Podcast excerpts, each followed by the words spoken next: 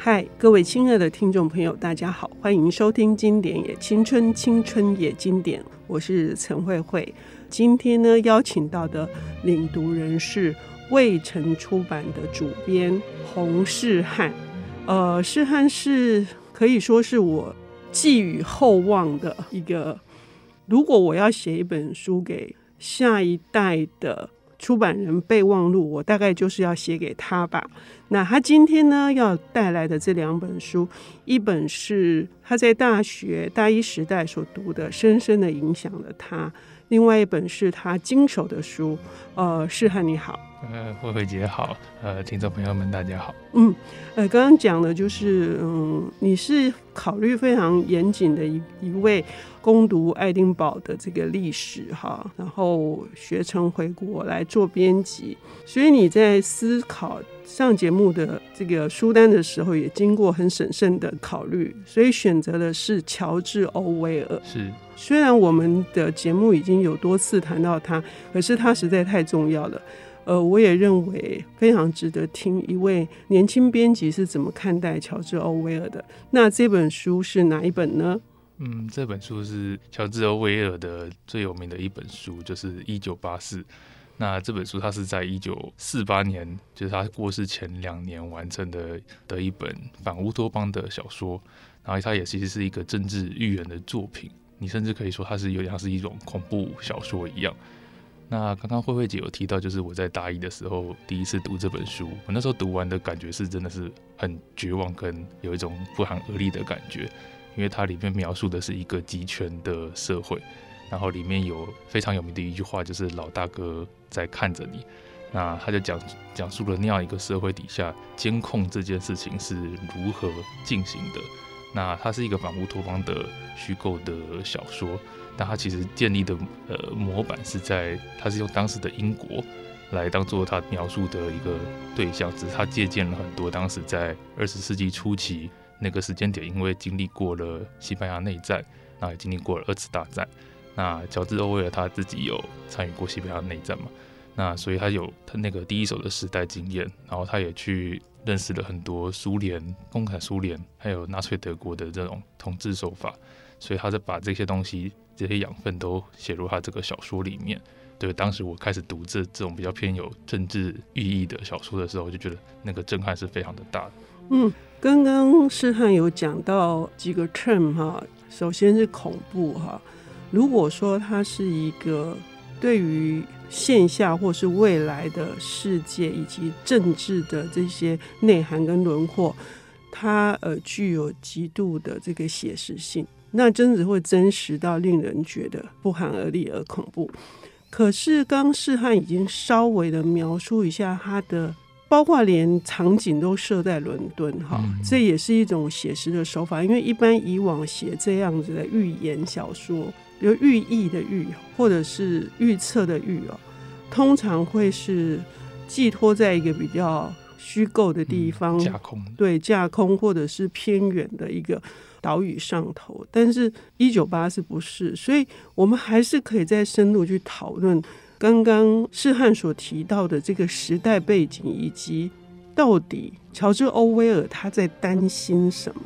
我自己觉得，就是乔治·欧威尔在书写这本《一九八四》的时候，他最担心的一个，当然就是集权那个无所不在的监控，他最后会剥夺所有人与人之间的信任。那这个当然是书中最戏剧化的转折，也是最重要的情节，就是最后主角几乎可以说是背叛了，哎，这个算暴雷嘛？就是他他就是背叛了他所有能背叛的人，这样。那另外一个很恐怖的地方就是独裁政权他们会想要去所谓的抹杀过去，或者是修改历史。那因为他们的逻辑就是党或者是老大哥是不会出错的，所以出错的一定是过去或者是历史。那那些资讯必须要被修正。那个时候我读的时候印象很深刻，就是主角工作的地方就叫真理部嘛。嗯，那那个真理部其实是以直白说，它就是一个负责修改历史，然后把过去不见容于党的路线的那些资讯全部都抹杀的一个地方。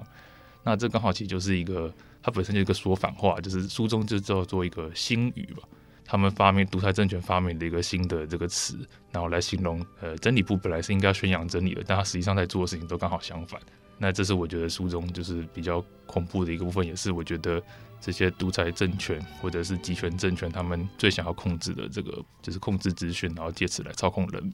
嗯，呃，刚刚所说的是，呃，乔治·欧威尔在一九四八年的时候写的这本书，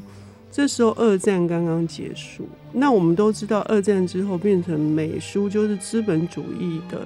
阵营跟共产主义的阵营的对抗。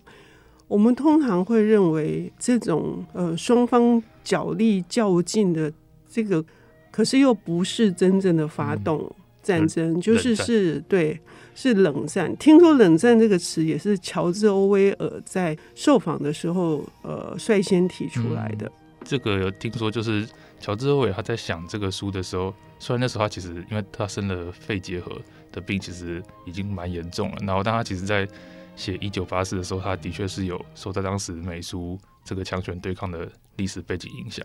所以他在书中把里面的国家，像主角在的国家叫大洋国，那其实他在里面把它分成三个阵营，其实是三个国家，但当然我们在书中不太知道另外两个国家发生什么事情。那但是在乔治·欧威尔的设定中，这三个阵营就瓜分了当时的世界。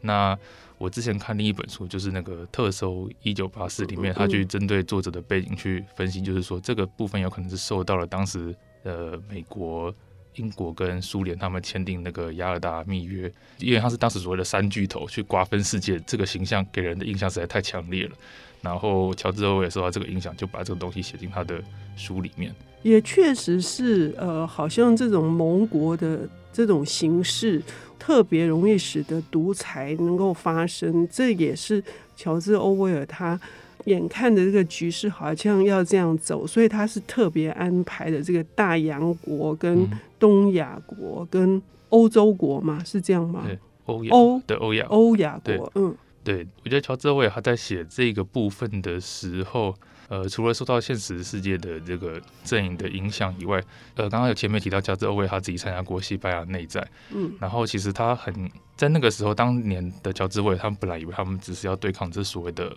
法西斯主义，就是当时绝大部分人知道的集权的其中一种形式，就是希特勒，然后墨索里尼的那个纳粹，还有法西斯主义。可是参加西班牙内战的经验让欧威尔理解到，其实集权还有另外一个。你可以说阵营，或是另外一个分支，就是所谓的共产主义。因为当时在西班牙内战里面，本来应该要跟欧威尔他们所在那个国际纵队，就是站在同一阵线的苏联跟斯大林，他们实际上在背后里却开始各种清洗。还有当时一九三零年代苏联境内或对乌克兰也做了很多这种清洗或者是公审的这样的一个政治监审。那所以乔治欧威尔在这个影响下，他发现哎，其实集权有很多个样貌，不只是法西斯，还有共产主义。他会把场景设定在英国，也是想要提醒英国人民，就是说，其实这样的事情也真的有可能发生在英国自己。嗯，我们到目前为止听士翰帮我们梳理的这个一九八四，他的一个写作的时代背景以及动机。那接下来，其实这本书虽然是它的这个寓意这么的严肃，但是是好看的书。他写的极度的浅白，以至于我们才会，我们依然可以享受到阅读小说的乐趣。但是我们会产生一种好像既视感。那这个既视感来自于哪里？那真正他要阐述的这个暴力的本质又是什么？我们要休息一下，等一下回来。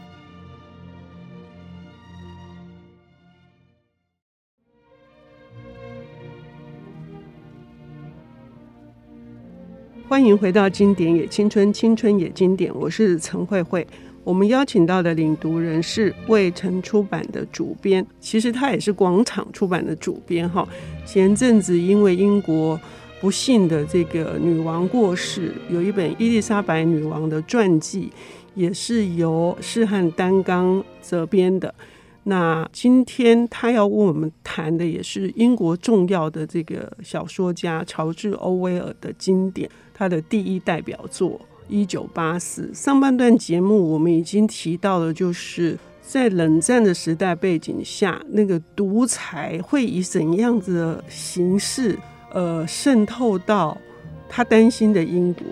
呃，所以这本书我说的是好看的小说。那个诗翰可以大致跟我们讲一下这个情节吗？好，那一九八四它的主要情节就是主角是一个非常有着非常英国名的一个人，叫温温斯顿史密斯嘛。然后他这个人他的工作，刚刚上一讲有讲到，就是他是在真理部。嗯，那他在这个地方的工作，其实他每天其实像过得像公务员一样。那他的工作就是要负责去篡改过去的历史，就是把过去历史中不合于党的教条或党的原则的部分都删去。然后在这个过程中，他开始发现，哎，有一些过去其实是真实存在的，他的良心开始出现了，然后开始质疑这个做法是不是对的。那就像所有很多所谓的反乌托邦或反抗威权的小说一样。这个时候，读者应该会跟着主角，就是去期待他也许会发现什么真正的秘密，然后真的可以去找到这个打倒这个老大哥，或者是像书中主角期待，他想要加入一个兄弟会，就是其实有人想要密谋推翻这个独裁政权的组织，但是没想到，就是我们在读这个书的过程中，随着主角他。认识的女主角茱莉亚，然后他们一步步的想要去所谓的这个揭穿这个政权谎言的方式，结果没想到最后这样算暴雷嘛？就是呃，最后发现就是其实在这个组织里或在这个国家里面的人，一切都是不能信任的。然后主角他自己也是被背叛以后，就背叛了所有他可以背叛的人。这样，那最后的结局其实就像说，呃，这会是一个恐怖小说原因，就是因为主角他最后其实。他其实从身体到思想上，他全部都服膺于这套体制，最后的结果其实是一个很悲凉，然后其实是有点绝望的一个结局，这样。嗯，我们听到这里，我们可以感到的是渗透到骨子里面的恐惧吧？好，这个恐惧是一直在支配着，呃，在集权政治所掌控下的每一个人。你真的不知道你什么时候你会出错，你会出状况，嗯、你的。即使你的有一些东西在你的心里冒出来，你还是要压下去。但是你还是很可能在呃某一个瞬间或者某一个片刻，你暴露了你真正的心情。你甚至连眼神都必须要修饰。它不是篡改一个国家的历史，其实你要你要抹杀自己的感情，跟抹杀自己的任何可能会。被人家拿来当成武器的，这些所有的行为举止，就是是活在这样的情况之下，那难怪最后如果诗翰可以感受到这个人的这种悲凉跟绝望的话，可是呃，我们要回过头来看，就是那他揭示的一个重要的意义是什么？嗯。重要的一个意义其实是刚刚讲说，主角他其实是在做修改历史的这个工作。那书中有引用了一句很重要的话，其实是大洋国里面那个社会主义政党的一句说一句格言吧，就是他们说他们的工作就是掌握过去就掌握了未来，那掌握现在就掌握了过去。那这句话是什么意思呢？就是基本上握有对历史解释权的人，他就可以去影响现在的人，他们到底去怎么看待过去，看待知识。甚至是影响他们的想象力，因为在所有的过去都变成只有一种解释的状况下，人们对于世界的想象就会越来越受限，然后他们最后就只能活成就是这个党或者这个独裁者老大哥希望他们活成的模样。那在这个过程中，他们其实就是失去了自由，理解过去真实的自由，然后从而导致他们未来也只能活成一种单调的样子，就是一个被奴役的样子，那也是一个失去自由的模样。嗯。听到这里，我们会觉得说，这就是一种绝对的暴力吧？嗯，那绝对的暴力，它的本质也彰显在这本书有一段那个桥段，也是非常恐怖的。虽然只有短短两分钟，但是事实上，如果每天都上演的话，我我觉得被统治的人是不可能有翻身的机会的。是因为书中有一个桥段，在其实，在第一章一开始就有讲，就是。主角他们其实会定期参加一个叫做“两分钟仇恨时间”的一个，你可以说是一个政治活动。那那个活动就是什么呢？就是他们有一个叫做电传荧幕，就是也像我们今天所谓的电视或网络或手机这样的东西。那上面会播放就是一个党认为他有罪的人，或是通常是一段政治宣传影片。然后所有的观众就会跟着呃那种情绪性的语言一起起舞，认为说那个人有罪，他必须要。吞下所有的过错，就其实有点像是古罗马那种竞技场，嗯、或者是呃，比如说中国文化大革命的时候那种要要别人认罪的那种公审的这个状况。嗯、那所有的原本很理性啊、很温良恭俭让的人，在那个瞬间都会被那个情绪给激发出他的那个暴力的本能，就是那个党他们是有意意识的透过这样的行为来让所有的人都把那个最原始然后最暴力的那一面发泄出来，然后他也是用这个方式来控制所有的人，因为所有的人都展现他的暴力，但是在这个世界里面拥有最大权力跟最大暴力的就是这个党。对，那他让所有人都服膺于这一套逻辑，就有点像是你对那个把所有你的不满，然后所有你的愤怒跟所有的暴力都投射在当选出来的那个受害者身上。嗯，这是一个。你光是想象，真的会产生 冷汗直流哈，鸡皮疙瘩。就是你本来自认为自己是一个呃善良的，能够体会别人的，但在那个片刻当中，你你会跟着跺脚，你会跟着咒骂，你跟用各式各样的粗暴的语言哈。好，那。当我们听到诗翰描述这两种状况，修改历史、抹杀真相，以及这两分钟仇恨的时间，那它带给我们今天，我们今天在读一九八四，那我们应该要怎么去思考它呢？我是觉得，呃，这就回到呃，我为什么想要挑一九八四这本书来向各位听众分享的原因，嗯、就是一九八四被称为反乌托邦三部名著之一。但有些听众可能会知道，这是另外一部名著，叫做赫胥黎的《美丽新世界》。那这两本书常常被一起拿来做比较。那我记得我大学第一次读到这本书的时候，那时候带我们读书的学长，他那时候是跟我们说，就是好像三号在二十一世纪的今天，《美丽新世界》所描述的那个世界。就是那种资本主义跟享乐主义让人庸俗化，这个状况好像比较符合当时二十一世纪的那个冷战已经结束后的那个状况。然后当时大家都觉得，哎，好像《美丽新世界》讲的是比较经典，因为他讲的是比较符合现在的。结果没有想到，二十一世纪现在才到第二个十年，然后不管是呃发生在远边俄乌的战争，或者是俄国对国内的收紧的控制，或者是就发生在近邻。就可能我们隔壁的邻居的各种加深这种言论紧缩的这各种举措也好，你都开始让让我重新去思考，哎，也许我大学的时候的那个判断不一定是正确。就是其实一九八四为什么经典，就是他讲的这个状况，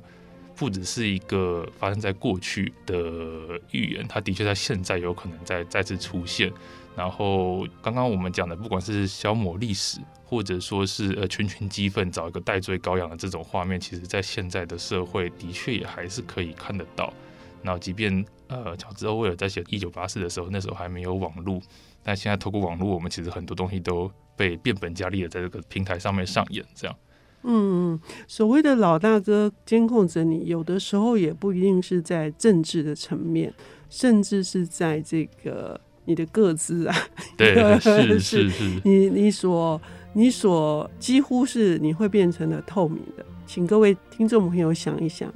当有各种无形的老大哥都现在正在看着我们的时候，那我们要怎么样去面对？有一天我们也会起身反抗吗？谢谢诗翰今天带来的《一九八四》，谢谢慧慧姐。本节目由 IC 之音与瑞木读墨电子书联合制播，经典也青春与您分享跨越时空的智慧想念。